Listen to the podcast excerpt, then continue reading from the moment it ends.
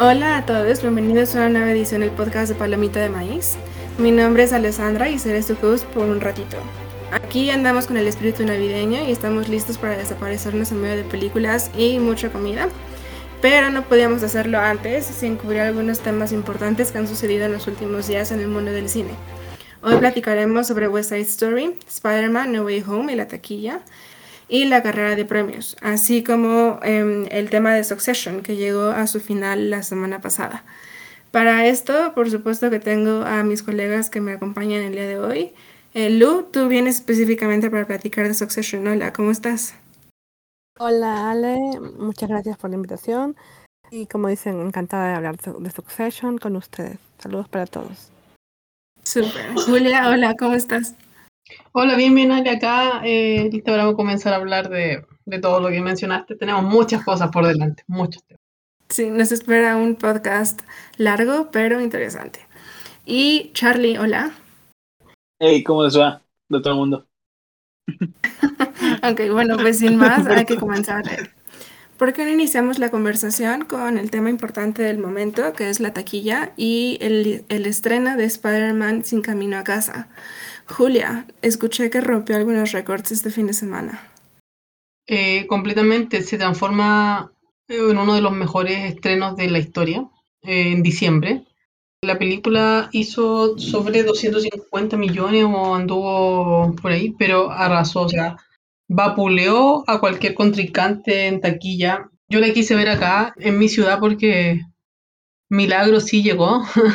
Lo digo por las cosas que no han llegado. Y ocurre que están todos agotados, toda la gente está viendo Spider-Man. Ha logrado un fenómeno y alguien una vez dijo, hace un par de meses leí, que creo que lo comentamos con Charlie, que, que decía que Spider-Man seguramente iba a ser la primera película eh, que iba a pasar la barrera de los mil millones post, pandemia y, y, todo indica que sí, o sea, abre con 250 587. Claro, o sea, es la película que todo el mundo está viendo. Eh, es época navideña, normalmente o sea, abrió con más de lo que abrió Star Wars cuando salió el, despertar, de la fuerza en Estados Unidos. Y eso hizo como 900 millones. Uh es que es eso, la gente solo está, está viendo, eh, está pidiendo entradas para Spider-Man. Se da una situación que no, no sé si ustedes la leyeron por, por redes sociales, de que alguien puso de que mm, en su sala le habían pedido cambiar la, cambiar la entrada eh, él es una persona que ha comprado entrada para Nightmare Alley, que también se estrenó este, este fin de semana. el Callejón de las Almas Perdidas, ¿eh? en, de Guillermo del Toro. ¿Qué, qué eh. nombre tan tele, telenovesco. Se nota que es mexicano. sí. Pero eh, le habían pedido cambiar la entrada para dar, darle esa sala a Spider-Man por, por toda la gente que la está viendo. Bueno, y hay un paréntesis, a, Latinoamérica no nos va a llegar todavía, yo creo que hasta el próximo mes, no sé en México cómo están, y es probablemente la, peor apertura de una película de Del Toro desde mitad de la década antepasada, de, de los años 2000, o sea, abrió muy, muy bajo, con menos de 3 millones de dólares, y con un elenco que hace 10 años atrás al menos te garantizaba una apertura de 10 millones, si lo juntamos tiempo de pandemia que haya abierto con 5, yo lo encuentro malo, terrible. O sea, tiene a Bradley Cooper, a Kate Blanchett, Rooney Mara, Tony Collette, eh, William Dafoe. Y bueno, como digo, o sea, todo, todo se concentra en Spider-Man y como decía Charlie recién, eh, no tiene competencia. Yo creo que Matrix, además que Matrix cuenta con estreno simultáneo por plataforma, en Estados Unidos al menos, entonces la gente va, va a ir a verla. O sea, o sea, va a verla de alguna u otra forma y, tiene, y es probable, como ya ha pasado con otros estrenos simultáneos en plataforma, que bajan mucho de un fin de semana a otro. O sea, si Matrix no abre con unos 20 millones, yo creo que prácticamente podemos decir que va a ser un, real fracaso porque eh, la película va a estar en internet a las pocas horas, lamentablemente, y eso va a alejar a muchos espectadores de un fin de semana a otro. Y oye, Julia, tomando el tema de Nightmare Alley, o sea, ya escuchamos que está haciendo números pésimos, pero ¿no crees que estuvo mal que la sacaran el mismo fin de semana que sacaran Spider-Man? Técnicamente no, en época normal no. Lo que pasa es que yo creo que um, la estudios siguen pensando como, como pre-pandemia.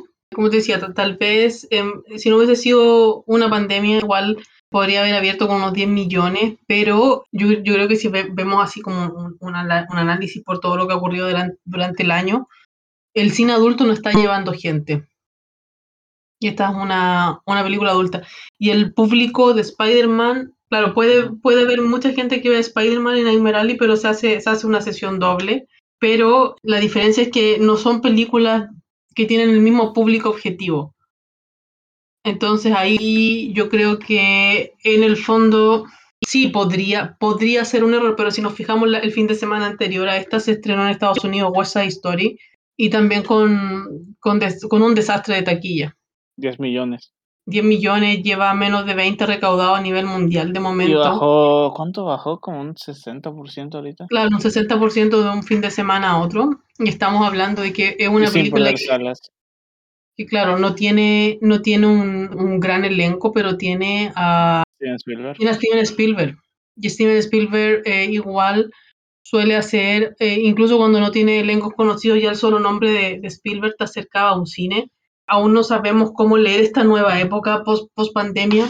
Sin embargo, de verdad se ve bastante difícil, a menos que, que haya un que haya un éxito y de, bueno, de hecho más, adelante lo, lo voy a comentar de, algo que vi que, que claro, va, va, a haber que innovar en, en, ese, en ese cine que no sea de, de superhéroes. O sea, yo no tengo duda de que el nuevo éxito mundial después de Spider-Man que vamos a tener puede ser un Scream, la nueva película de Scream, que le puede ir muy, muy bien.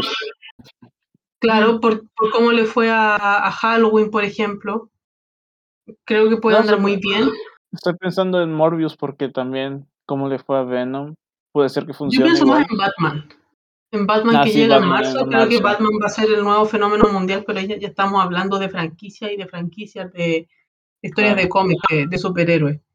Yo espero que Scream le eh, vaya bien, no solo porque me gusta Scream, sino porque quiero ver qué es lo que hacen los directores nuevos con, la franquicia. ¿no? Son los que hicieron Ready or Not. Aquí en México le pusieron Boda Sangrienta. Buen título.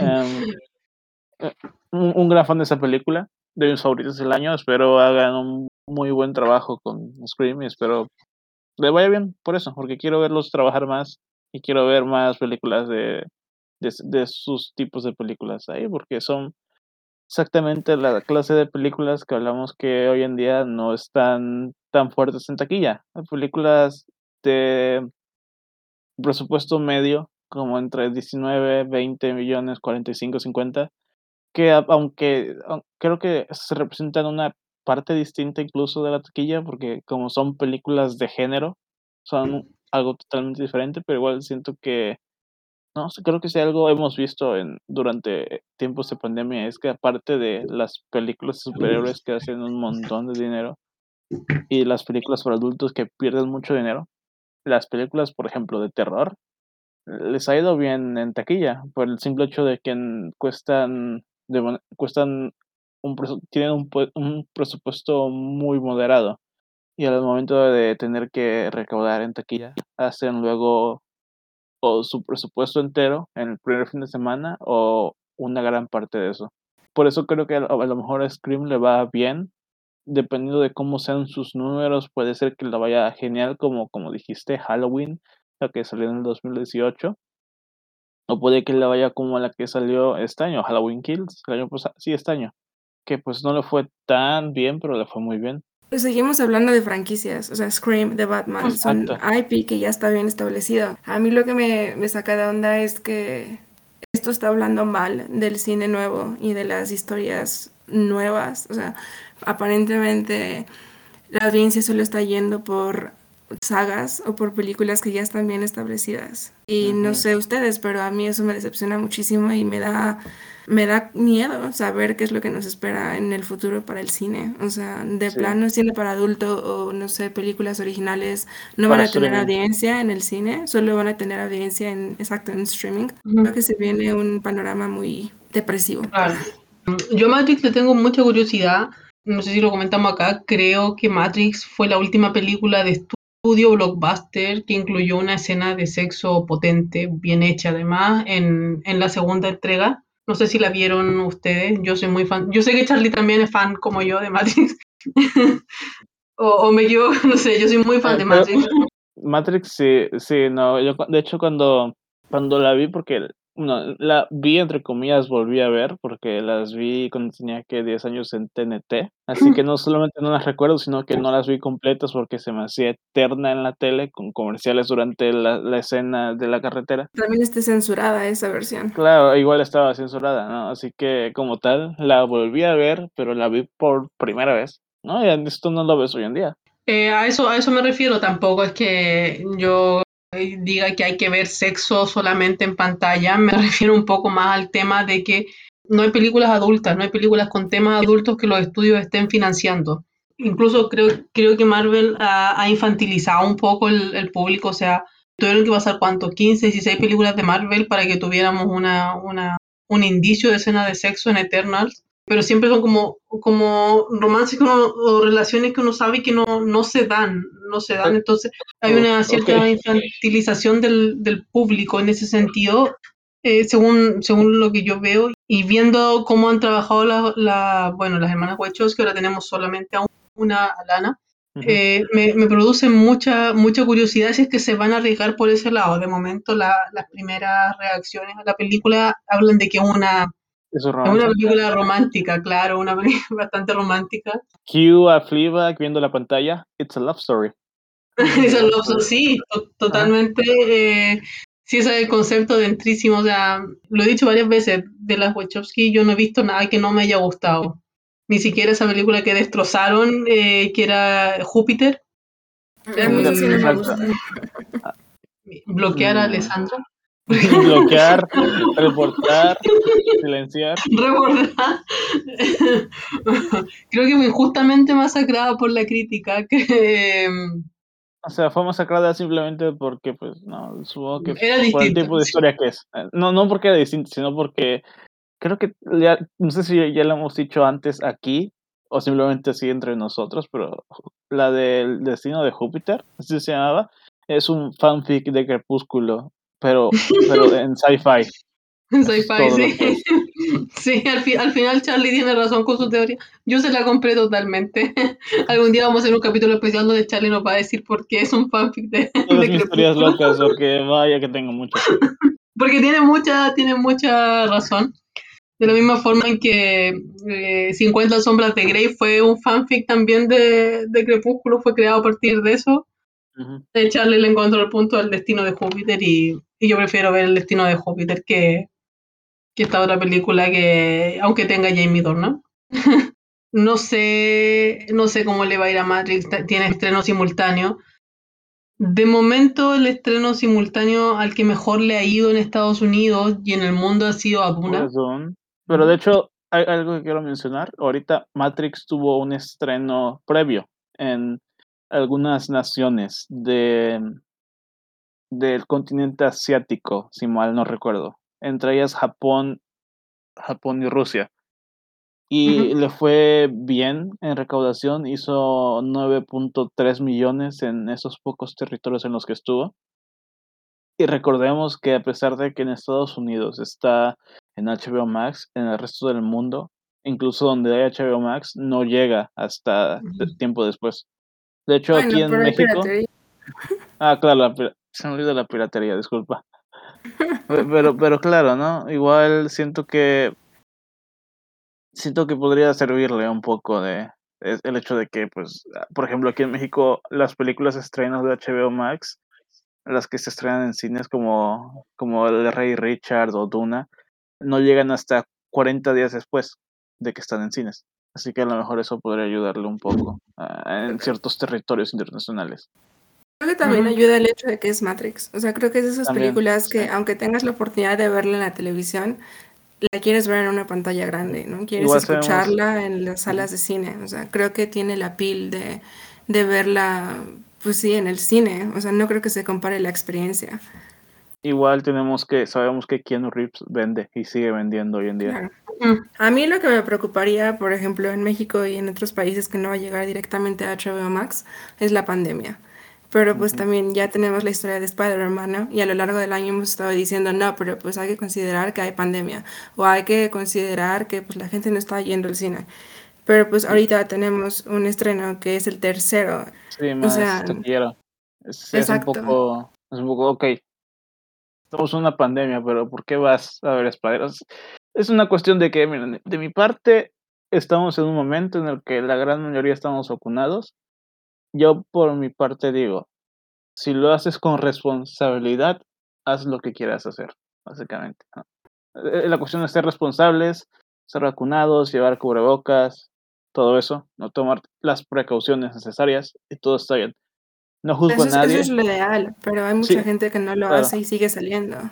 Ok, pero lo que quiero decir es que si hay, alguien que hace todo eso, no lo juzgo por, o no lo juzgo como tal por ir a ver Spider-Man, pero sí te digo, hay un chingo de personas que igual siguen diciendo en, redes sociales y todo eso, ¿no? en Twitter en específico, que es donde más estamos, que no, la gente no fue a ver esta película porque hay una pandemia, y es como, sí, pero para ver a Spider-Man, claro que ahí sí, ah, no, no hay pandemia.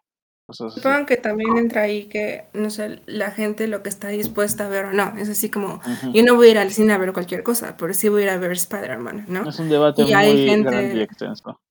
Hay gente que dice, es que yo no voy a ir a ver Spider-Man, o sea, yo no voy a ir a ver nada, ¿no? Lo único que voy a ver lo voy a ver en cine. Y pues, no sé, a mí lo que me sorprende muchísimo es que Honestamente no sé de dónde salió este fenómeno de Spider-Man. Siento que fue muy buena mercadotecnia porque si a mí me hubieras preguntado y hubiera dicho que Eternals era más anticipada que Spider-Man.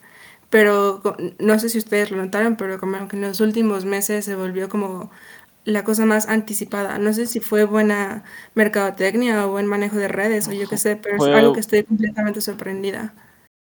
Fue buen marketing el mejor marketing del mundo que hizo Sony fue no hacer marketing. E-, eso fue porque yo recuerdo, no sé cuándo era, pero recuerdo que hubo días, semanas de gente diciendo, ¿cuándo sale el tráiler de Spider-Man? Queremos ver algo de Spider-Man. Y hacían hashtags, los hacían trending topic todos los días por semanas. Spider-Man no dejaba de salir en, en este en temas importantes en Twitter y es como aparecían rumores también quería ver algo. Sony no se lo y esa fue la campaña hasta que le dieron algo y entonces dieron dieron la señal de que iban a salir elementos de eh, las películas anteriores y ahí fue cuando todo eso implosión y el hype por las nubes de todo el mundo. Sí, disculpa que te haya eh, interrumpido, quería agregar eso también de que mm, eh, empezaron a correr los rumores y muchos rumores seguramente venían de, Sony también, diciendo eso, eh, bueno, y diciendo que en esta fecha vamos a tener un adelanto de Spider-Man, ese día no llegaba, en esta fecha vamos a tener adelanto de Spider-Man y, no llegaba. Creo que no Sony, eran personas que decían tener conexiones con Sony, entre comillas, para los que no pueden ver, y, decían, ah, sí, que dicen que el tráiler de Spider-Man sale esta semana. Igual lo mismo sucedió, por ejemplo, con Avengers. Cuando anunciaron el tráiler de Endgame, yo recuerdo que estuvieron todo el mes de diciembre diciendo, sale hoy, sale hoy, sale hoy, sale hoy. Hasta que al final salió al final del mes. Y la gente luego ya vieron, les dije que sale y es como de, no, güey, dijiste que salía este día, este día, este día, este día, y salió hasta este otro. Claro, es, un negocio, un negocio muy rompecabezas para mí. No, no me agrada para nada. Estoy muy en contra de esas cuentas de Twitter que, que se encargan de expandir, entre comillas, rumores y cosas que les dijeron algún ejecutivo o algo así. Horrible, de mi parte. Y, y también algo muy curioso, siento que incluso al decirte que algo es un rumor y, que termina siendo cierto, te arruinan la experiencia de la película porque de manera inconsciente ya lo sabías. Es como un spoiler antes un spoiler y hay gente que, que tiene esa parte cultural de este ciclo de noticias aceptada y aún así cuando te cuentan, cuando les cuentas, ya vi esta película, te dicen, oye, no me spoiles, que no quiero saber nada. Pero se rodean con esa clase de noticias de que, ah, dicen que va a salir Kingpin en Hawkeye, por ejemplo, fue uno, fue uno muy grande, que va a salir otro personaje que no quiero mencionar en Spider-Man y al final salió, cosas así, me molesta. Eh, es eso lo que dices tú y, bueno, y, y, esto, y estos rumores, o sea, yo no he visto la película, no sé si es cierto, tengo todo silenciado lo más que puedo sobre la película, pero me metí justo antes de esto a ver cuánto había recaudado. El rumor y, y el, el, primer tráiler mostró o sea, que iba a ser un, mul, un multiuniverso y el primer tráiler eh, nos mostró que volvía Alfred Molina en el, en el personaje del loco del villano de la, de la segunda película de, de Spider-Man con, con Tobey Una de las más populares de Spider-Man también, hay que decir eso. O sea, para mí esa película es una de las mejores películas de, de superhéroes que se han hecho. Para mí está claro que va a romper muchos récords de taquilla completamente, además que el boca a boca está funcionando bien, es como tienes que verla, yo te digo, o sea, yo tengo todo silenciado en redes sociales lo que pueda hacer por esta película, porque siento que es súper necesario mantener un poco la mantener un poco la incógnita y que la gente y que la gente la, la vaya a ver, o sea, eh, yo, yo también soy muy en contra de cuando Netflix, Netflix estrena una película y a los dos días ya tiene videos circulando sobre la película. Eh, muy contraria a, eso, a esa, a esa inmediatez que, que va, porque no todas las personas tienen tiempo para ver la película en cuanto sale, por ejemplo o la serie, o qué pasaba con, lo- con la serie, o sea, eh, yo me demoré en ver los juegos del calamar, pero ya me sabía, o sea, el- el- diría que a los dos, tres días de que se, eh, bueno, o cuando ya empieza a ser un fenómeno, habíamos visto mil memes del juego del calamar. Digo, también creo que algo que ha ayudado es que, por lo que he leído, yo tampoco he visto la película, ahora sí que sí tengo ganas de verla, pero ha estado atascada el cine desde que Ujú. salió. Y obvio sí quiero verla, pero también me quiero cuidar y no quiero ir cuando haya mucha gente en el cine, ¿no? Así que esperaría verla en esta semana. Y lo que sí he visto mucho es que están comentando que es como fan service hecho correctamente. Y la verdad yo ya vi varios spoilers, lol, no les voy a Sí, mentir. es imposible no ver algunos, voy a ser sincera. Así que, o sea, como que sí me estuve conteniendo, pero fue así como, bueno, ya me salió uno y fue así como, bueno, ya lo voy a ver. Y, y no sé, eso de que sea fanservice me decepciona tanto, o sea, me decepciona que se recarguen tanto en lo que los fans quieren en vez de en, no sé, a dónde la historia podría ir. Algo que sucedió similar en Ghostbusters, el legado, como se llame. Como que el director, que es el hijo del director original, la vendió tanto como es un tributo a los fanáticos y es una carta de amor para los que se aguantaron y vieron la otra y no les gustó. Y es así como de, dude, ¿por qué no haces la película que tú quieras hacer sin preocuparte por la audiencia? ¿No? Algo que, por ejemplo, Denis Villeneuve dijo cuando sacó Duna, ¿no? Yo hice la película conmigo como principal Objetivo de audiencia. O sea, como que me frustra esta idea de hacer una película solo por hacer servicio a los fanáticos. Y por lo que escucho, Spider-Man es literal servicio a los fanáticos. Charlie. Sí, yo tengo miedo de eso, pero también quiero, quiero decir que tenemos atrás de nosotros el epítome del fanservice en, en cuanto a películas, en la forma de la última de Star Wars que salió, Mm. el, el ascenso de Skywalker. No, eh, eh, yo voy a hablar desde mi experiencia, no sé cuál fue la de ustedes o de la gente que nos escuche, pero cuando yo vi esa película, algo se rompió en mí y dije, creo que no me gusta Star Wars. Y, desde, y como que desde entonces estoy con estoy como que ya no me gusta Star Wars desde entonces casi es como vi The Mandalorian y me gustó la primera y la segunda temporada volvió a, volvió a caer en lo mismo es como de no sé quién es este personaje de qué están hablando y luego te metes y es como ah es de tal cosa de Star Wars de esta serie de estos libros y es como de no, no me gusta simplemente dejé de ver la serie y, y, y siento que cuando caemos en demasiado fan service no sé cómo sea Spider-Man, dice la gente que lo hace muy bien. Voy a creerles hasta que yo la vea. Pero, um, no, sí, es que no tengo, no, ¿por qué pensaría que no lo hacen bien? Si dicen que lo hacen bien, voy a, espero que lo hagan bien porque la verdad quiero que me guste la película, como cualquier otra película que vaya a ver. No, yo, yo nunca voy a ver una película pensando que va a ser mala, a menos que, a menos que pues me digan, no, es muy mala, no la veas. Oh, perfecto, la voy a ver.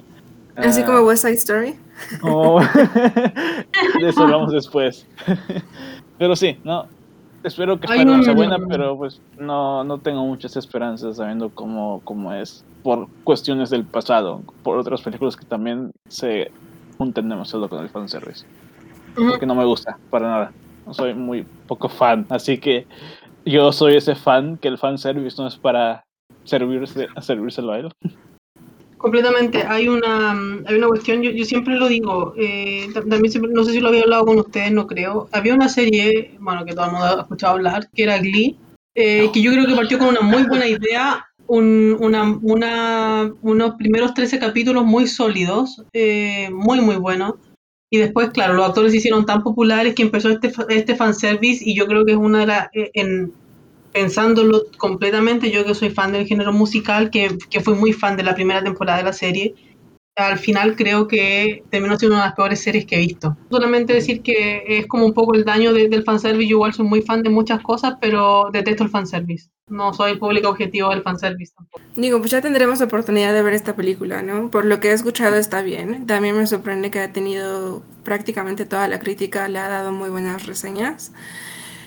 Pero, ay, no sé, honestamente a mí sí me decepciona un poquito saber que la gente solo está yendo al cine para ver esta película y tantas propuestas tan interesantes y tan emocionantes y de directores que, no sé, merecerían tener atención, como que se están dejando de lado nada más para enfocarse en franquicias, en superhéroes, en... Como West Side Story.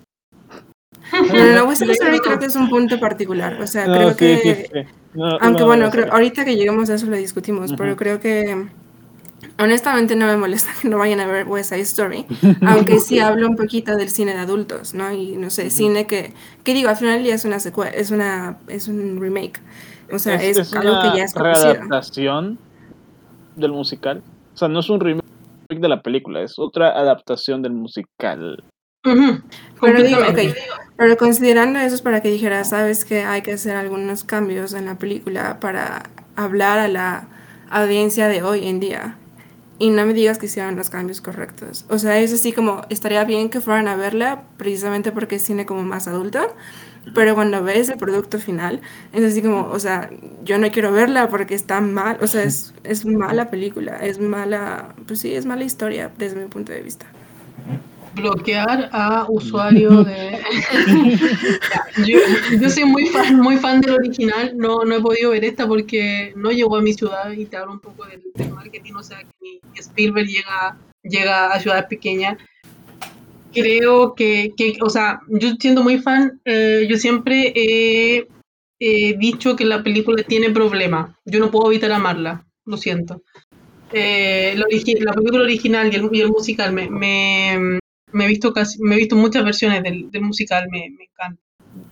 Eh, Pero, Julia, creo que eso es entendible cuando estás hablando de una película de hace 60 años. Julia Pero cancelada. tenga esos problemas igual de racismo y así ahorita, como que se acepta de una película que es tan vieja, pero no se acepta de una película que está hecha ahorita. Mi problema con esa película, sí, yo, yo sentí eh, yo, yo siento que hay muchas películas que sí se pueden hacer de, de mejor manera y West Side Story, yo, yo cuando lo anunciaron sí la van a hacer. Va, va, a haber un remake de West Side Story y yo al principio, habían dicho que iba a ser producida por Spielberg y ya lo entendía, Biden Studios, se comprende porque tiene que ser un presupuesto alto. Eh, dirigida por Steven Spielberg ya me, me alejó un poco porque siento que Steven Spielberg igual sigue teniendo muy, muy, muy la visión sobre, sobre cómo era el cine hace 40 o 30 años atrás. Y cuando anunciaron el elenco, yo ya me fui, eh, salí totalmente de... Entendía que Ansel Elgort estaba como en racha y todo. Yo, yo, nunca fui una gran fan, o sea, lo encontraba guapo y todo antes de que supiéramos lo que sabíamos. Pero no me llamaba la atención como para que hiciera un papel tan icónico como Tony. Y por lo que he leído, eh, me dio la razón el tiempo. Además que se ve, creo, cuando, cuando anuncian a la chica, Rachel Segler, que había este fue un papel donde postularon alrededor de mil actrices de, de distintos lados en Hollywood. Eh, fue un casting muy, muy grande. Y claro, eligieron a esta chica y yo dije, primera vez que es una actriz latina. Pero pensar en Ansel Elgort y ella, en ellos ya se notaba una diferencia de edad bastante clara. La película hace peor, voy a serte sincero. Se ve garrafal, o sea, cuando anunciaron el casting fue como dos, tres años antes, ¿no? Y cuando oh, ves la película uh -huh. se nota muchísimo que Ansel Elgort es un es un adulto. Y no solamente que es un adulto, como niña, que, está súper chiquita. Te dicen, te, te, tienen que dejar en claro, tienes 18 años, María, al inicio de la película. Es como para que tengas en mente, ah, ok, no es menor de edad. Y, no, y, y todo se complica más porque es Ansel Gort. ya sabemos qué onda con él.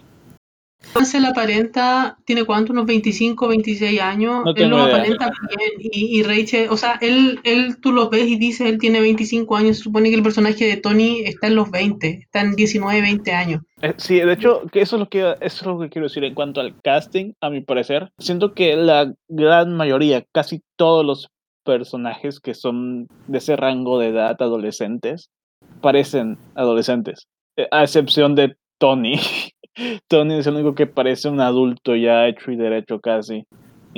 O sea, creo que Bernardo y Anita son dos personajes que son como que más adultos que los demás, al menos, de, de lo que logré ver.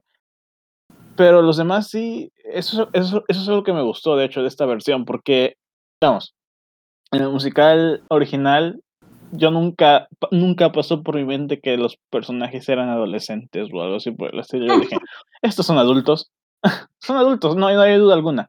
Y cuando veo, veo esta versión y veo a los, a los este, Jets cantando a G Officer Kropke, me doy cuenta, ah, es que son niños. No había quedado en cuenta de eso. Me, quedé sorprendido.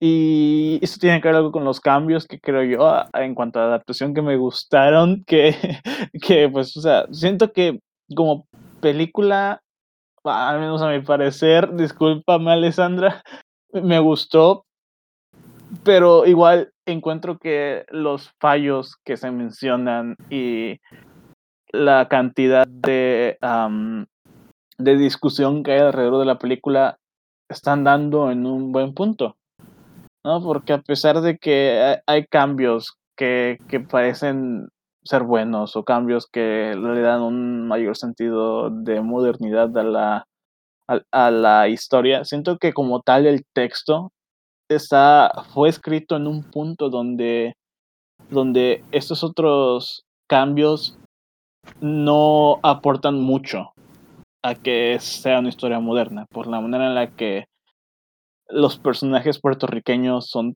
tratados en la historia, no tanto, no tanto como son pintados, así de, de su posición en la sociedad, sino cómo son utilizados más bien, ¿no? Porque en, ese, en esta ocasión te dejan en claro, ¿no? Los Sharks, que son de la banda de Bernardo, no es una banda, simplemente se hizo porque los Jets se, las, se la pasaban molestándolos como una comunidad y al final eso es lo que terminan siendo. Los Jets son parte de una comunidad de puertorriqueños que viven en Nueva York, no son una banda, una banda callejera. Ah, y, y- siento que eso es algo que termina también, se, se- siente al momento de, de ver esta. Por ejemplo, y spoilers pequeños, el número de América no sucede en un techo con los miembros de la banda de los Sharks ahí nada más. En esta versión sucede eh, en todo el barrio y todo, todos los puertorriqueños empiezan a cantar sobre, a cantar y a bailar sobre pues la canción. Y siento que eso da a ese sentimiento de comunidad, pero aún así hay, como vuelvo a decir, de, mane- de manera general, por la historia que está contando, la naturaleza que está contando y la manera en la que se cuenta, hay varios elementos que no pueden, que no importa qué tanto le agreguen a, a este sentido de modernidad racial en Estados Unidos, siento que son problemáticos y no había manera de quitarlos a menos que cambiaras el texto original, cosa que siento yo no iban a hacer para nada. Pero entonces vale la pena cuestionar por qué querrías Sí. hacer un- una nueva versión de la película. Si no vas a hacer cambios grandes o cambios trascendentales, entonces ¿cuál es la necesidad de hacer una nueva versión? De hecho, eso es algo que Stephen Sondheim dijo de la primera.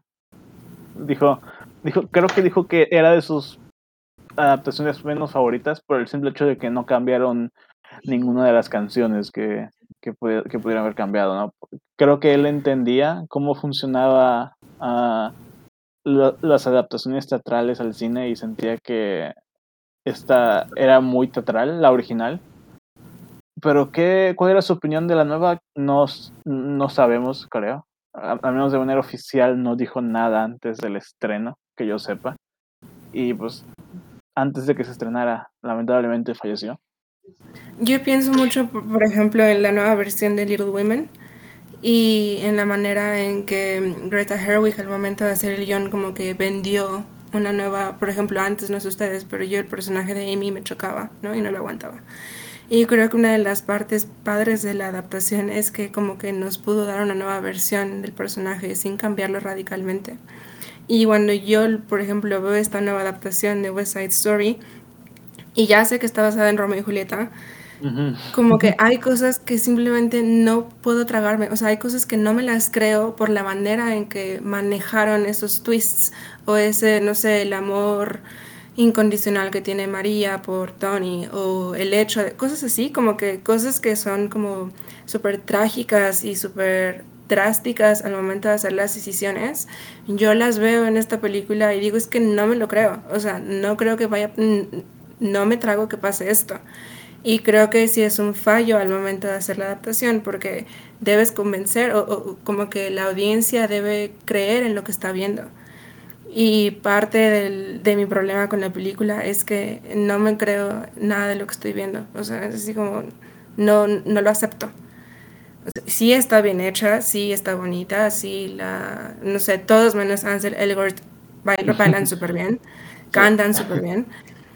Creo mucho el, el, personaje de Anita y creo que Anita y Bernardo son, son lo mejor de la película. Pero fuera de eso, o sea, honestamente siento que sigue siendo una película que habla sobre ser latino desde la perspectiva de una persona blanca. O sea, y no veo como que es ese tipo de entretenimiento que está hecho por blancos sobre la otra edad para el entretenimiento de los blancos. No, es entendible totalmente. No, no, no. Creo que me costó un poco porque no entendía de dónde venían esos comentarios, pero no, conforme seguía leyendo es como, ah, ok, entendí.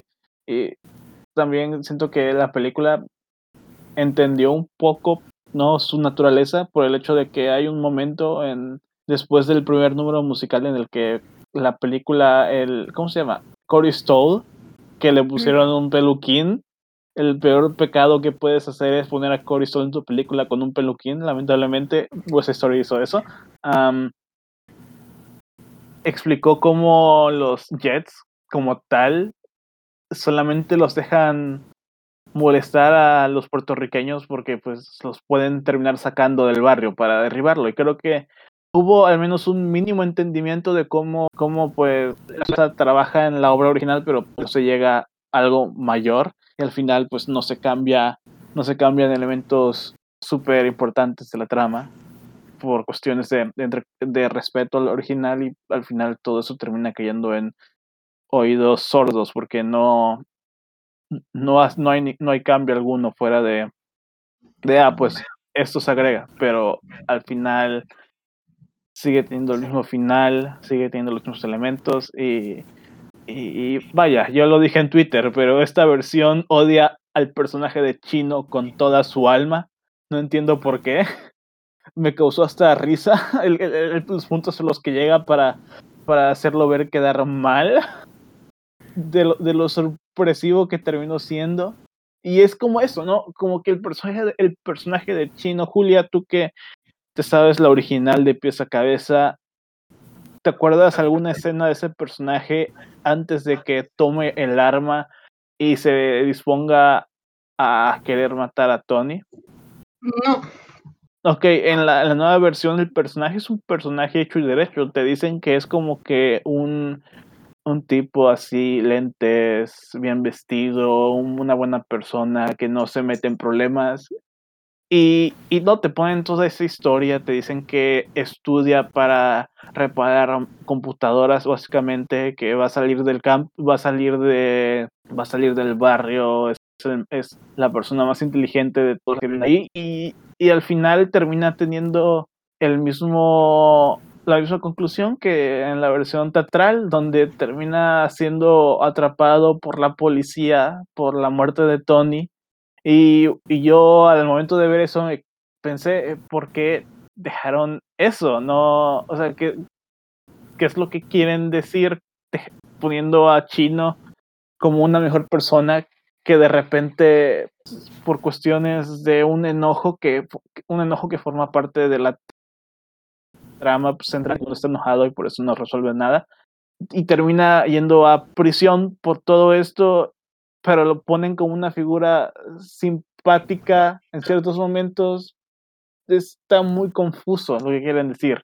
Y se pierde el mensaje porque, ya lo dijiste, Alessandra, ¿no? Estamos hablando de una obra que examina eh, sentimientos del otro desde una perspectiva blanca y siento que a pesar de que tiene, para mí, tiene buenos intentos, no termina de cuajar todo.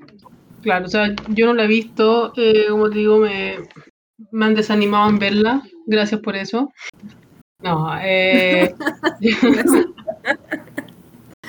De hecho, sí me gustaría Eh, escuchar tu punto de vista cuando lo veas como fan acérrima de la versión de, de los 60 Del, del musical, sí, o sea, la, la quiero ver. eh, siempre lo he dicho, el mejor personaje de Anita, me, me agrada ver este Buzz, eh, lo decimos acá, probablemente eh, Ariana DeBose va a ganar el Oscar.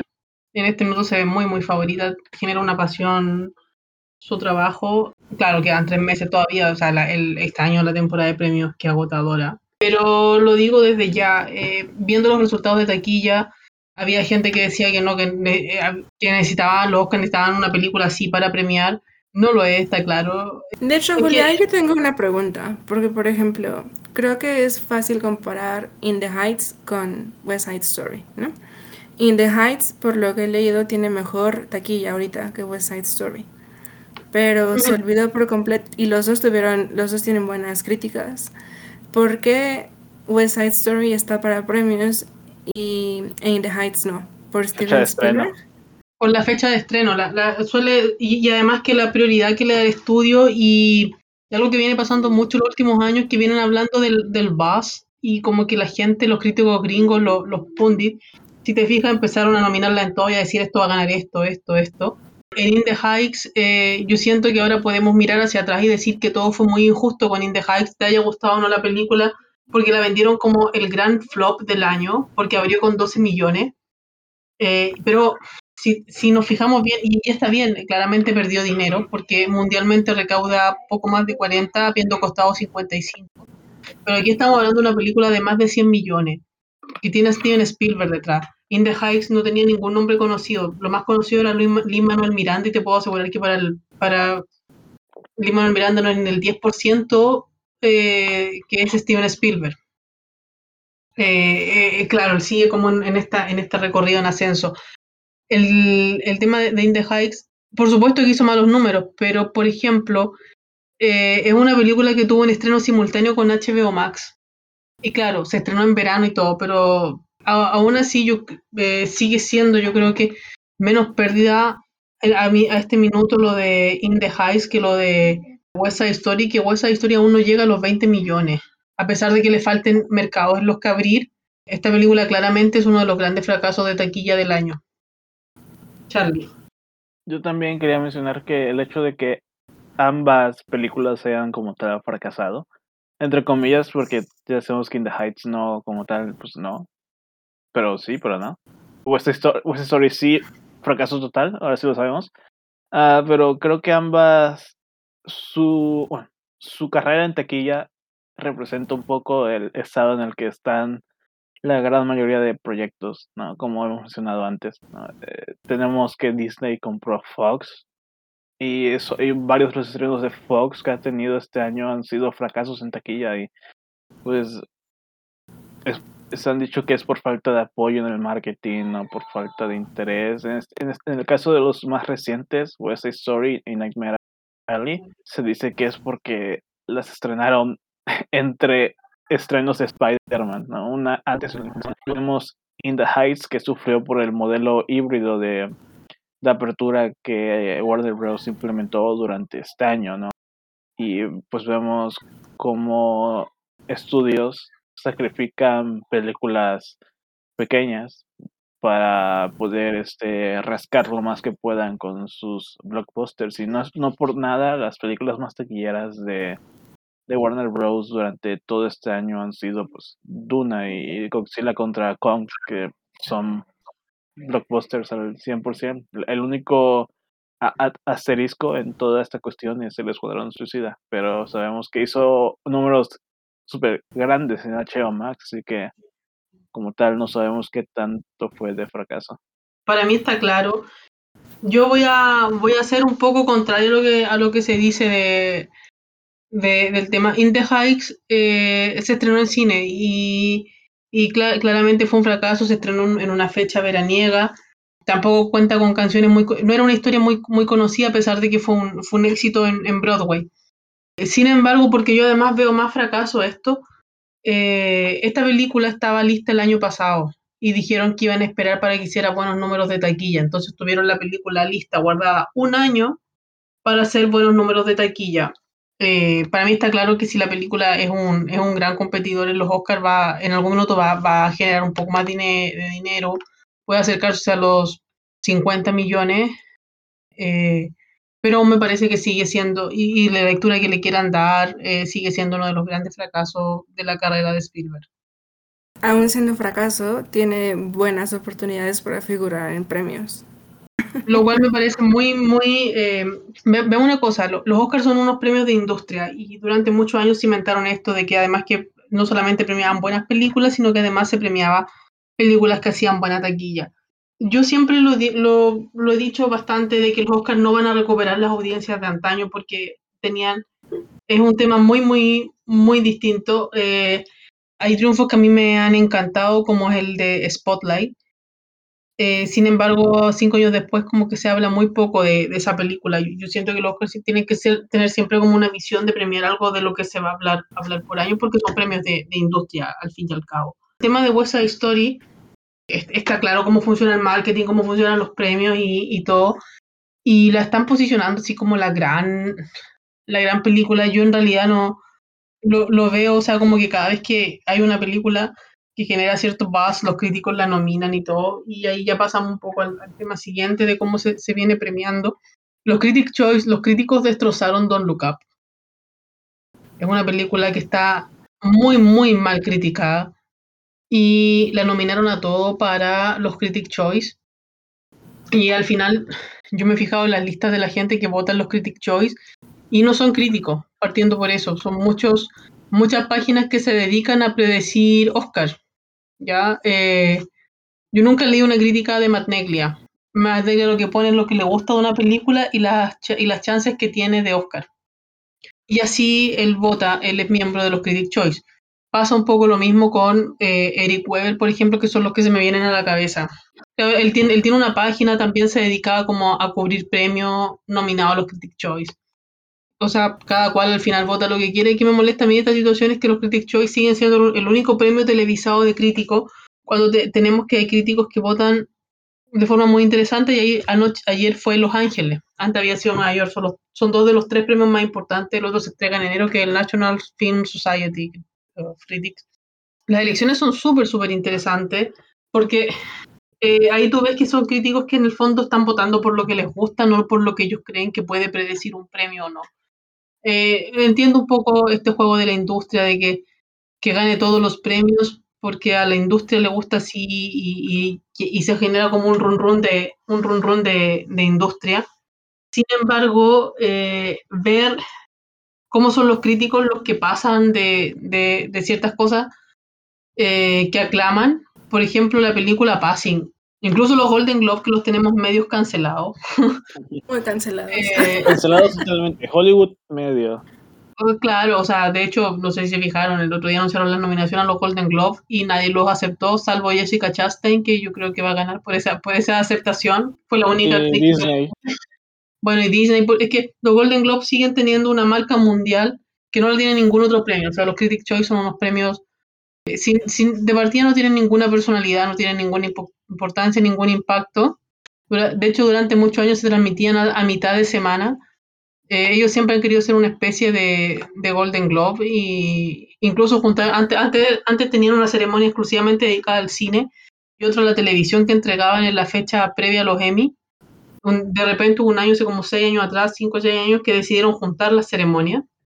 Y, por ejemplo, yo también recuerdo hace un par de años que el mismo, el mismo votante de cine, el mismo crítico de cine, vota también para los premios de TV cuando hay muchos, mucho crítico ahí que no, no ve televisión.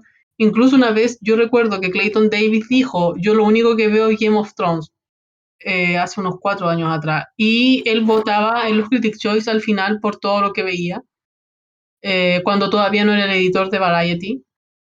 Digámoslo ahora, el editor de Variety. Eh, también no hace críticas de cine y es votante de los Critics' Choice. Y, y por eso ahí va, ahí va un, poco del tema de que yo siento que los premios de críticos están funcionando mal, eh, no por lo que votan, o sea, si ellos me dicen que les gustó Don Look Up, lo entiendo completamente. El tema de Don Look Up es que si no fuera una película que sonara para Oscar, créeme que no la estaría nominando nada. Incluso con el elenco, el encaso que tiene. Entonces, claro, ahí, ahí viene una reflexión más profunda que yo creo que la vamos a hacer más adelante, ya cuando termine la temporada de premios y tengamos un podcast de, de, cómo se viene manejando el tema de, de, los premios, ya, ya un poco más con resultados sobre la mesa. Pero es algo que a mí no, no me parece. Y eso en el fondo quiero, quería decir sobre esto, por ejemplo, eh, películas que han tenido muy buenas críticas, eh, realmente las pasaron por alto. Y son los críticos los que cada vez están, eh, tienen como, como cierta influencia al decir, no, esta película es mala, no la vayan a ir al cine pero no, te hacen una crítica, ni siquiera son capaces de hacerte una crítica constructiva. Hace 20 años atrás una película mal igual, igual tenía un atractivo hacia el público. También puede demostrar cierta apatía del público a, a ir a ver a ir a ver determinado cine. De hecho, sí creo que es un tema muy interesante, ¿no? O sea, creo que, como bien mencionas, esta mezcla de crítico y los que predicen como que se está perdiendo muchísimo y ya a lo mejor nada más con lanzar un tweet así como un tweet rápido de lo que les pareció, ya creen que es más que suficiente y pueden influenciar en vez de explicar como en una crítica lo que piensan o no piensan, ¿no? Y ya después cuando ves este tipo de premios, pues te das cuenta de que a lo mejor lo que dijeron que pensaban, no. También es este punto de las reacciones rápidas después de, de los estrenos. Cada vez yo las noto más molestas y insignificantes. O sea, típico que ya ha pasado muchísimo con estrenos anticipados, de que salen de la función y avientan sus tweets así diciendo que es la octava maravilla del mundo y cuando la ves es así como, pero pues de qué están hablando, ¿no? Y bueno, empiezan las críticas, empiezan a, hundir la película o a criticarla terriblemente. Entonces, ¿qué onda con las primeras reacciones? Charlie. Perdón, es que recordé, y no, no me va a dejar de dar un chingo de risa, disculpen, pero cuando salieron las primeras de Eternals y de repente, Splat, 54 en Rotten Tomatoes. No, es como. O sea, me, da, O sea, perdón, sí, sí, sé que te gustó y que a lo mejor está buena, pero es que me da mucha risa cómo llegaron las primeras reacciones tipo Eternals, wow, muy buena, no manches, vas a ver, puede llegar nominada a los Oscars y de repente pues, ya, ya sacó. Y así un buen, o sea, Being the Ricardo también me acuerdo que tuvo un buen de reacciones iniciales súper buenas. Eh, no sé, creo que hay muchísimos estrenos de alto calibre, sobre todo para Oscars, que las han sacado y con un tweet dicen, es la, la mejor película que he visto en el año. Y ya cuando empieza a salir y cuando ya empiezan a salir críticas ya bien hechas, te das cuenta de que, o sea, la verdad no, como que sí se empieza a perder esta, esta línea entre ser influencer de cine o ser crítico o ser persona que hace predicciones, ¿no? y creo que sí es, un, sí es un problema que, bueno, por lo menos yo lo vería como un problema que las personas que predicen sean las personas que votan para premios de críticos, ¿no? Por ejemplo, cuando salieron los premios estos del AFCA de Los Ángeles, me encantaron sus, sus selecciones. O sea, se me hacen muy buenas y se me hacen literal, como tú decías, están escogiendo películas que les gustaron y se están olvidando por completo de la carrera, que es como debería ser, ¿no? A lo mejor aquí el problema es que los Critics' Choice sí se están enfocando mucho en la carrera y no como en la posición del crítico. Es que, uh, y esto es un problema creo que en, en cuanto al Internet en general, no todas las personas, pero varias personas que son este, hoy en día como que importantes o tienen cierta relevancia en el mundo de la crítica en línea de películas, que llegan a ser famosas por, por alguna, alguna página, por YouTube incluso. La crítica la tenían como una parte de su de sus programas que iban normalmente pues a sobre hablar de películas o, o de las noticias y y como tal, lo crítico es aparte, ¿no? No es su, punto central y se terminaron convirtiendo en miembros de, de estos de estos estos movimientos como pues el Critics Choice y cosas así. Y como tal, hay personas que llegan ahí y llegan sabiendo muy bien todo eso, pero hay otras que sí no son más como gente que son más de la industria y no son tanto críticas en cuanto a la manera en la que ven algo, ¿no? Por eso es que se ve tanto de, wow, vi Eterno, perdón, voy a usar Eterno, pero no quiero que sea como que mi saco golpeador. wow, vi esta película y me pareció la mejor película del año. Y a los dos meses vuelven a hacer un tweet similar a ese de wow, vi esta película me pareció la mejor del año. Porque, porque así son, así, es como se venden, no son críticos como tal, son, como dijiste, ¿no? Influencers, básicamente, que sirven para venderte una película. No, igual yo recuerdo esto es algo, esto es algo, cosa mía, algo que, algo que experiencié, fue que recuerdo a una persona que seguía hace mucho tiempo que cuando salió Cats, la muy, la muy, la muy, muy reconocida por todo el público Cats. Ah, Maravilla de, película. Ajá.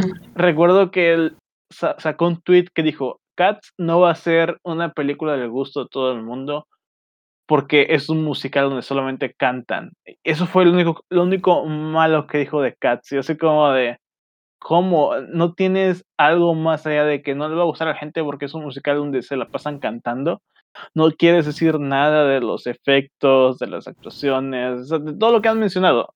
O sea, no le dije. Simplemente fue como de, qué raro que digas eso. O sea, y que hayas como tal puesto un comentario positivo.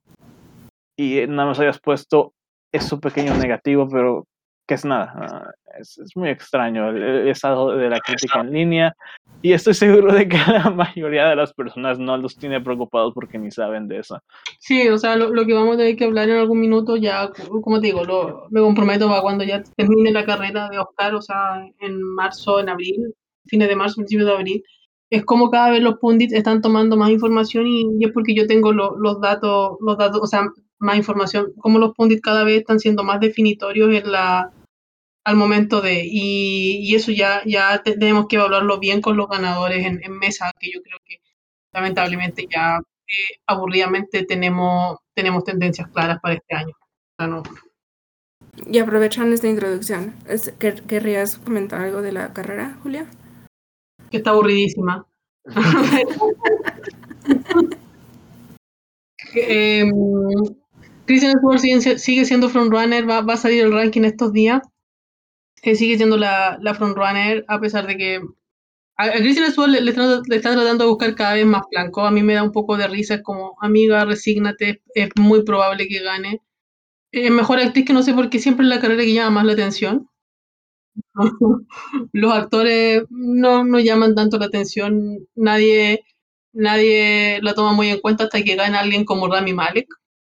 pero como que tampoco importa demasiado al final. En cambio, seguimos teniendo discusiones históricas. Eh, nos, este año yo, creo que vamos a hacer historia de, de momento. O sea, siento que en, en, ambas, ninguna de las carreras está sellada, obviamente. Eh, creo que podría ser historia que serían las primeras dos personas intérpretes eh, abiertamente pertenecientes a la comunidad LGTBI en ganar, tanto Kristen Stewart como como Ariana de Bosé son, son abiertamente bisexuales, lo han dicho, son, pertenecen a la comunidad queer. Ambas. Eh, Stuart, claro, Stuart va, va a casarse eh, con una mujer y, Ariana de Bosé tiene una relación desde hace muchos años con, con otra. Entonces también creo que eh, se rompe esa barrera. Recordemos que, bueno, hay que nombrarlo, Kevin Spacey. Eh, mm, Jodie Foster, por favor. O sea, bueno, que Jodie Foster es otro nivel. Joel, Joel, Grey estaba casado con una mujer cuando ganó un Oscar y hubo una campaña muy, muy homófoba el año 98 hacia Ian McKellen. Y, y nos metieron a Roberto Benigni como ganador por La vida es bella. No voy a, no voy a hablar mucho de esa película. Eh, y eso, eh, creo que la, la, carrera que está más sellada en este minuto es mejor dirección y va a ir para Jane Campion. Incluso mejor película Eh, está muy abierta, siento yo. Es que yo creo que mejor película estamos en... Hay que ganar al- algo. Hay, ayer, eh, para ganar mejor película tienes que tener, o como se viene dando, o dirección o guion. Eh, Jane Campion va a ganar dirección, muy pocas dudas, porque ¿quién sería la alternativa? Kenneth Branagh. Y, Oh, Dios, Por no, favor. por favor. por favor, no. A lo mejor este Denis... de- Denis No, no, porque- no, no creo, no, no lo veo. Eh, Spielberg yo creo que se va a desinflar por un tema de taquilla. eh, está Campion. Eh, Campion además se transformó ayer en la primera mujer de la historia que gana dos veces eh, Nueva York y Los Ángeles. Lo hizo el año 93 por el piano. Repite la hazaña este año por, por el poder del perro. Licorice Pizza hay que ver cómo, cómo funciona. Yo creo que Licorice Pizza en este momento está en una muy buena posición para ganar guion original. Eh, de partida porque sería como el reconocimiento a Paul Thomas Anderson. Han salido varias críticas de, o sea, de los últimos días, pero ya sin ver la película no puedo opinar mucho de que tendría un tema de un racismo contra la comunidad asiática. Así que ahí, como digo, hay, hay que ver qué pasa, pero sí, o sea, como dice Charlie, igual la carrera está, está abierta de momento, pero eh, me sorprende y me gusta mucho eh, ver a Drive My Car, que está tomando una ventaja importante en, en internacional, o sea, a priori. eh, dudo mucho que vayan a ignorar una película, además por cómo va a funcionar internacional este año. Es la película que más suena. Es una película que dura tres horas. Yo ya tuve la oportunidad de verla, dura tres horas y tú no sientes las tres horas. No se te hace larga, es, es muy, muy buena.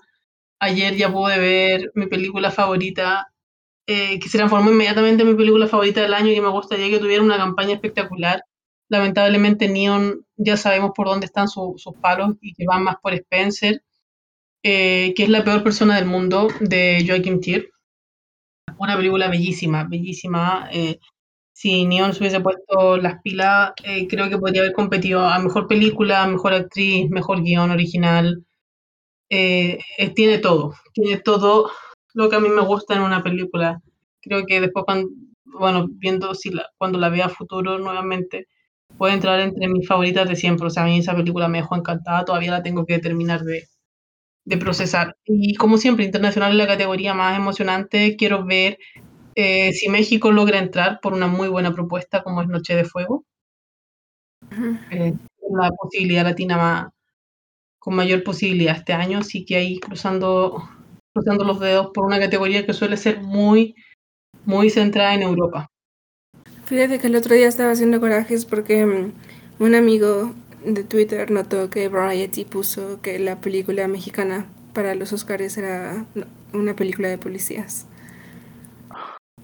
Obviamente se Ah. equivocaron, ¿no? Oh. Y ya no supe si cambiaron o no, hicieron rectificación. Pero Ojalá sí. ojalá que sí, digo, también lo de Noche de Fuego ayer, bueno, el otro día ganó, el AFCA ganó algo, ¿cierto? Mejor o dirección, prom- Le dieron nueva, nueva- como nueva generación, un premio de como apuesta. Eh, claro, el tema es que de Noche de Fuego, por los Sí. festivales, por las críticas que tiene, eh, por cómo ha sido recibida por la gente que la ha visto, alguien decía el otro día, si hubiese sido una película europea, nadie estaría poniendo en duda de que sería una de las canciones más fuertes de la última película latina que ganó eh, fue, o sea, que ganó, bueno, porque ganó Roma. Latinoamérica una, una, una muy, buen pas- muy buena pasada la década pasada. Ganó Roma apoyada por un estudio grande. Antes de eso ganó Una Mujer Fantástica. Eh, pero todas tenían como un tema, un tema que estaba pegando bastante en ese minuto. O sea, Una Mujer Fantástica era darle una visibilidad, una historia transexual. A mí me encanta la película. Yo habría nominado a Daniela Vega, mejor actriz también. Bueno, y Roma, no vamos a entrar en eso porque tenemos discusiones. Para mí es una pieza maestra. Mm. y bueno, Belfast muchos la han llamado la Roma Blanca. Eh, no, no, por favor. No de buena manera, eso sí, hay que decirlo. Claro, no, no piensen en eso. Eh, es una película que a mí me recuerda más a, a Esperanza y Gloria de, de John Bunham, de los 80.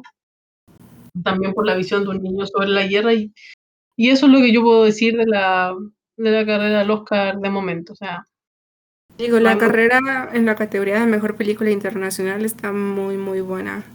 claro. O sea, hay que esperar que, que las películas vayan, vayan siendo vistas y, y yo igual siento que, que son es una carrera mucho más e- emocionante. Y ya, y ya, bueno, mañana, mañana ya vamos a tener la lista corta de, de todas esas categorías técnicas y, Mm. y esto que viene. Ok, va a estar interesante esa selección. En nuestro último tema del día tenemos el final de temporada de Succession que se presentó la semana pasada. Lu, Charlie, ¿qué les pareció? Como, como saben, eh, gracias a Palomita de Maíz, he podido hacer la recapitulación de los episodios de la serie en esta temporada, los 10 episodios, y debo decir que este final me ha fascinado. Ah, creo que ha marcado un hito en lo que es la serie y lo que son dramas televisivos actualmente. Así que sí, me parece fascinante.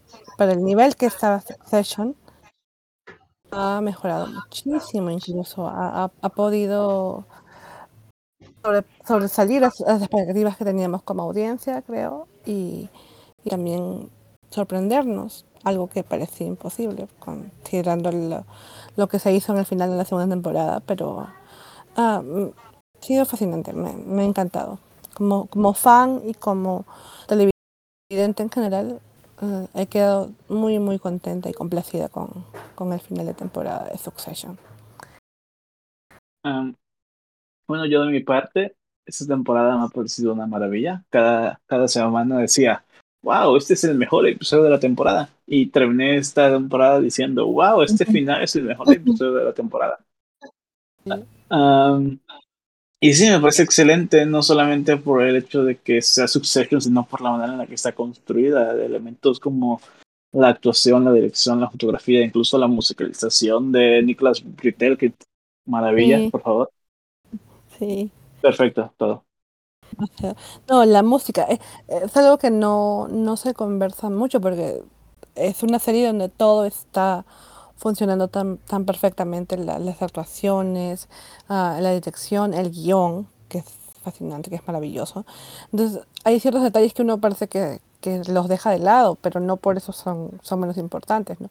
La música de, de Nicolas Britell, no sé cómo lo ha conseguido, pero, pero es- esta temporada para mí ha sido la mejor composición que, que ha hecho. O sea, tiene unos toques tan dramáticos, tan, tan clásicos, ah, que, son, que son fascinantes. Y como dices, todos los detalles, ah, la fotografía de la, de la serie. Justo estaba escuchando un- un- una entrevista a los directores de fotografía de la, de la serie.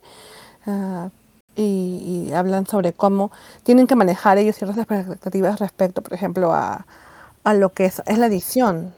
En la edición de los episodios, considerando el guion, considerando la dirección, porque mucho de lo que se escribe, mucho de lo que está en el guion y mucho de, lo que se graba incluso, no sale en la serie. Eso es lo que dicen siempre, coinciden tanto los actores como, como los directores, como el mismo creador Jesse Armstrong, que mucho en Succession, lo que se escribe, de lo que se tiene en cuenta en los guiones, no llega al corte final de edición. E incluso así, la serie es, increíblemente cohesionada.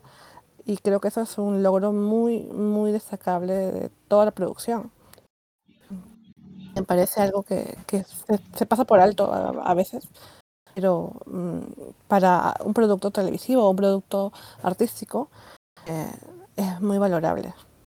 Hablando de cohesión, ¿qué te parece la revelación del final? Leo?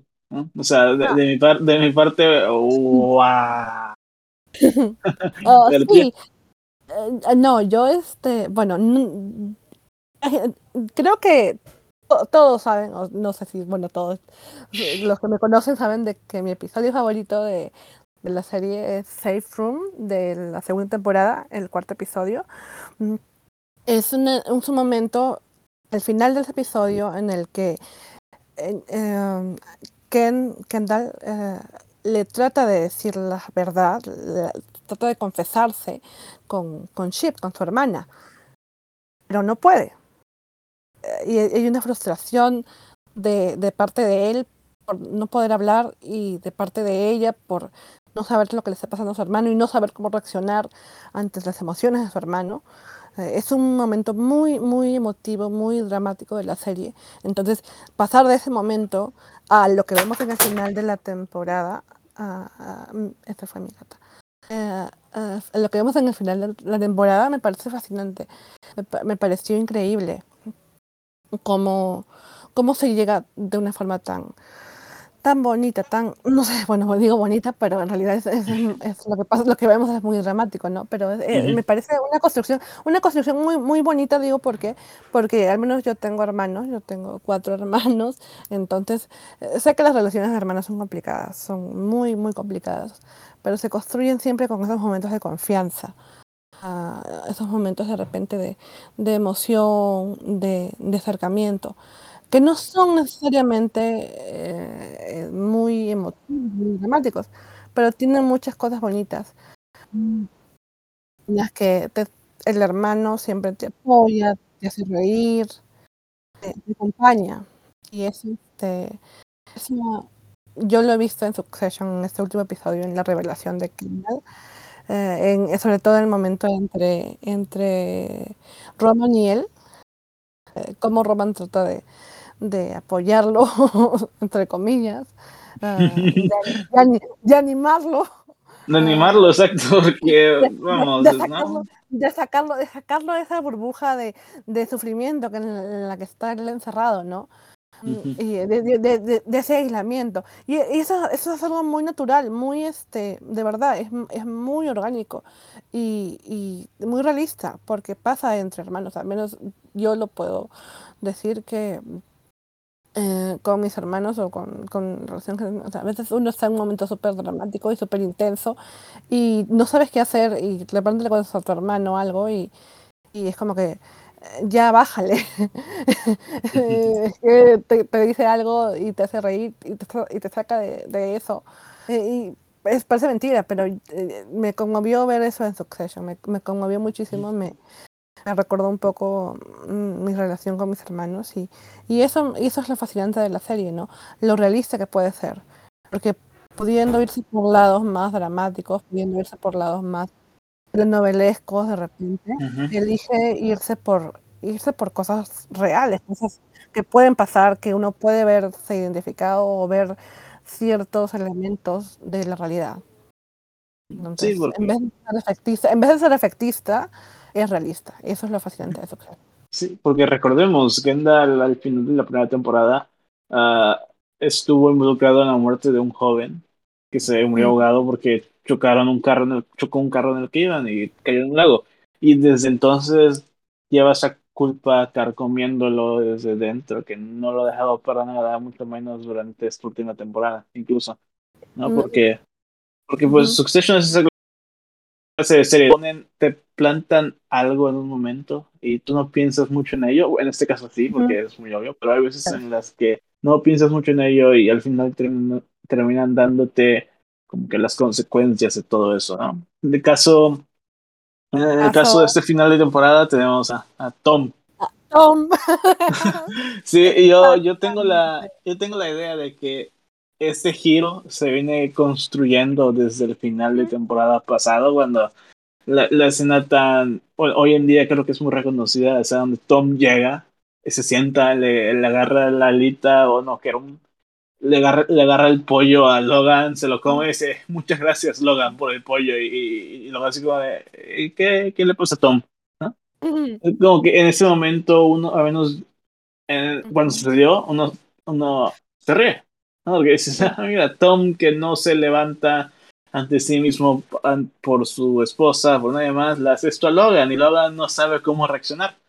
Qué, qué risa.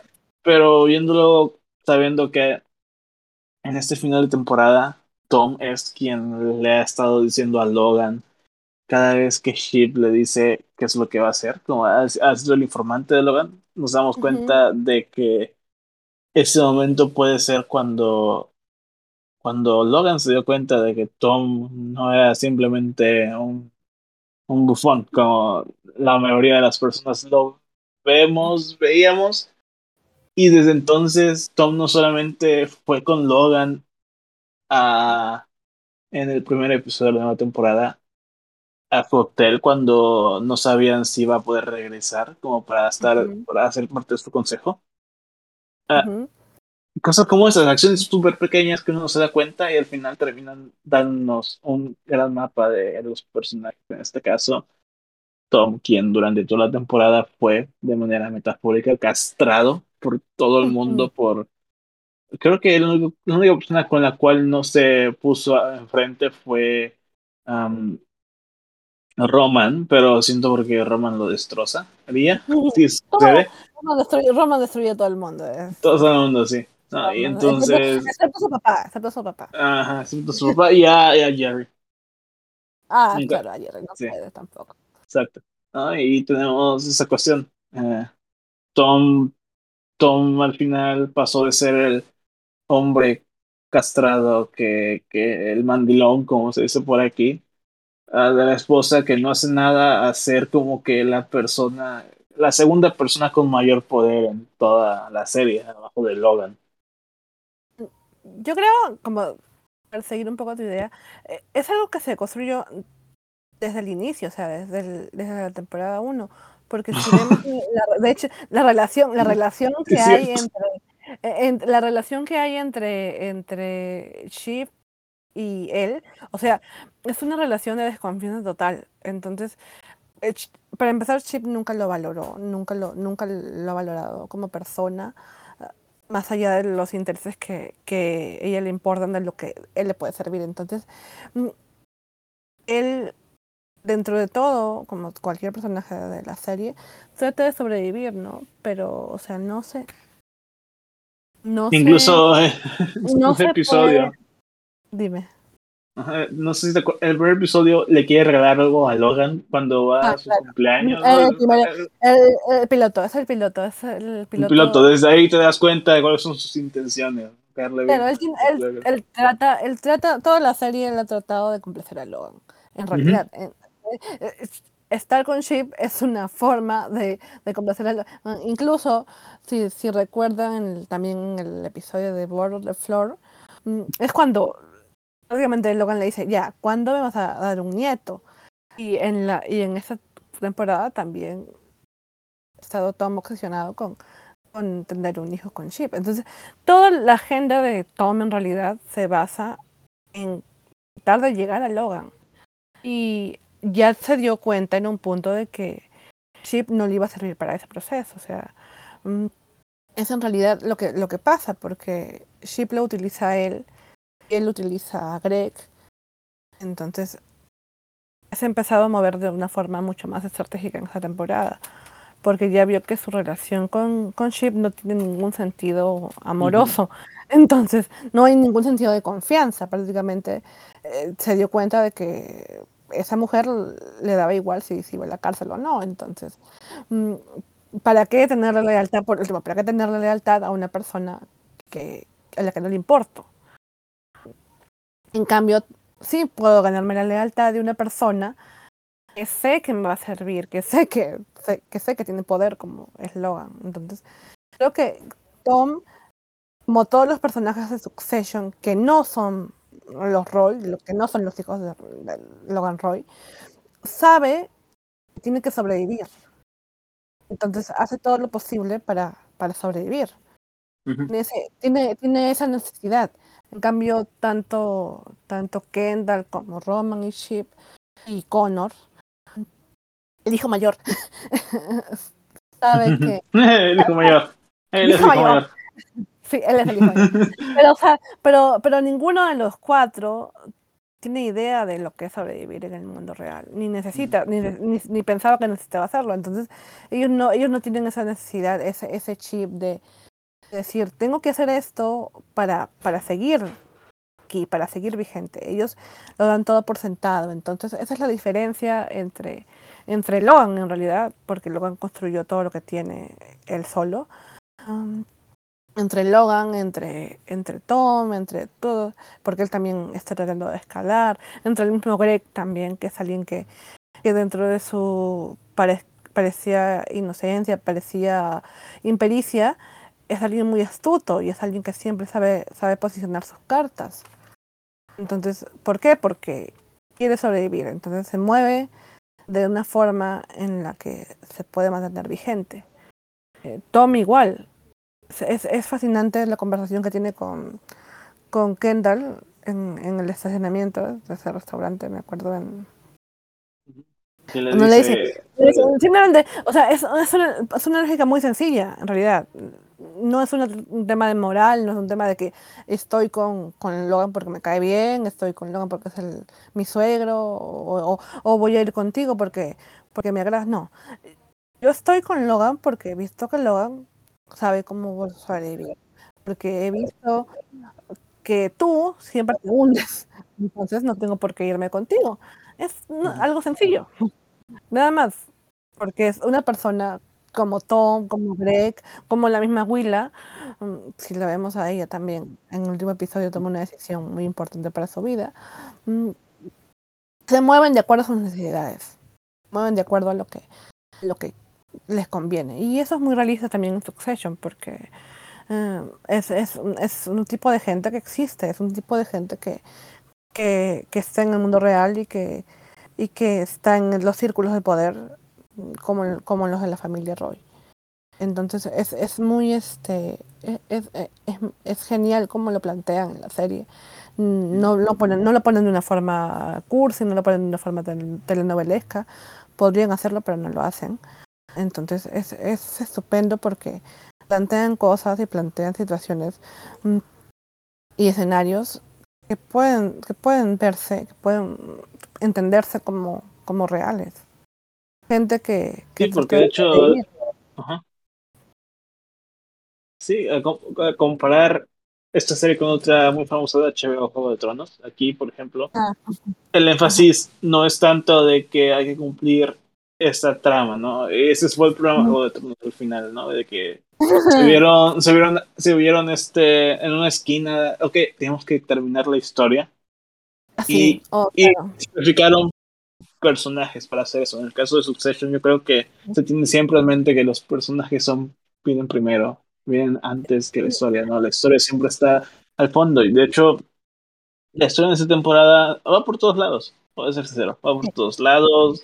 Empieza con que a Logan lo pueden extraditar, que Kendall puede poner a la empresa en problemas, de ahí pasamos a la junta de accionistas, el cumpleaños de Kendall, la boda, eh, no tiene, no tiene muchos pies y cabezas, pero bueno, sí funciona porque lo importante es ver el desarrollo de los personajes y cómo, cómo, claro. cómo llevan las cosas, ¿no? Cómo Kendall pasa de estar en la cima del mundo a terminar casi, casi ahogado en una alberca antes de la boda de su madre, como, como Shiv, como Shiv se posiciona en, una, en un puesto de poder en la empresa y terminar, eh, terminar al lado de sus hermanos con un esposo uh. que le ha traicionado, y uh -huh. como Roman, recientemente Roman, o sea, en los últimos capítulos antes de este último, hace acciones de un gran poder que lo posiciona de uh -huh. muy buena manera y de un momento a otro cae, cae totalmente, no, solo, no solamente por el episodio penúltimo, donde, donde de manera muy graciosa y muy vergonzosa le pasa una dick pic a su padre, uh, sino porque también se une al final con Kendall y con Shiv para poner para ponerse en contra de Logan, quien gracias al aviso de Tom sabía que venían y tenía todo listo para ponerlos abajo. Y es que Logan es famoso en, en hacer eso, ¿no? En, en hacer a sus hijos de menos. Incluso creo que Brian Cox lo demuestra muy bien en la escena donde al final se confrontan cómo cambia de dinámicas con cada uno de los hijos como para como para destrozarlos a cada uno de ellos, para que no estén juntos, porque tal parece que esa es la, la debilidad de Logan. Cuando sus hijos se juntan, lo único que puede hacer él es hacerlos de menos, porque si no, uh -huh. caen sobre él.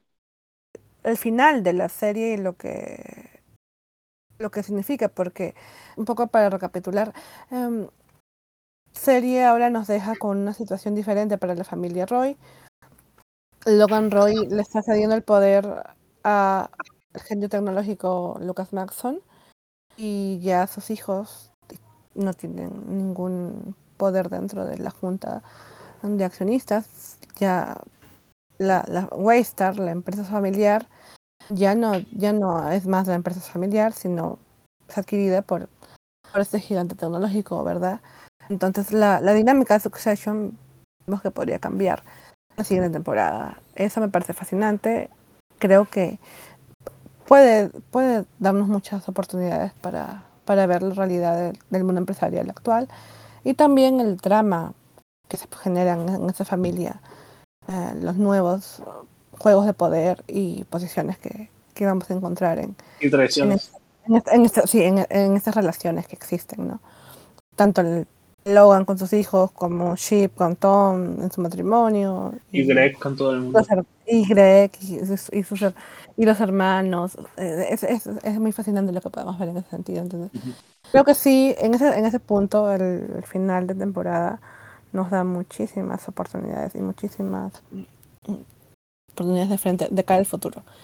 Uh, en cuanto a también hay que tener en cuenta, supongo, uh, lo que son los los premios, ¿no? Lo, lo, que se viene para Succession, me parece que me parece que, que la serie se posiciona se posiciona como como la, la campeona a vencer en, en esa temporada de premios de televisión. Todos los premios, todos, cada uno de ellos. Todo lo que venga, todo lo que venga. Entonces, sí, eh, me, parece, me, va a parecer interesante y eso hay que, hay que notarlo.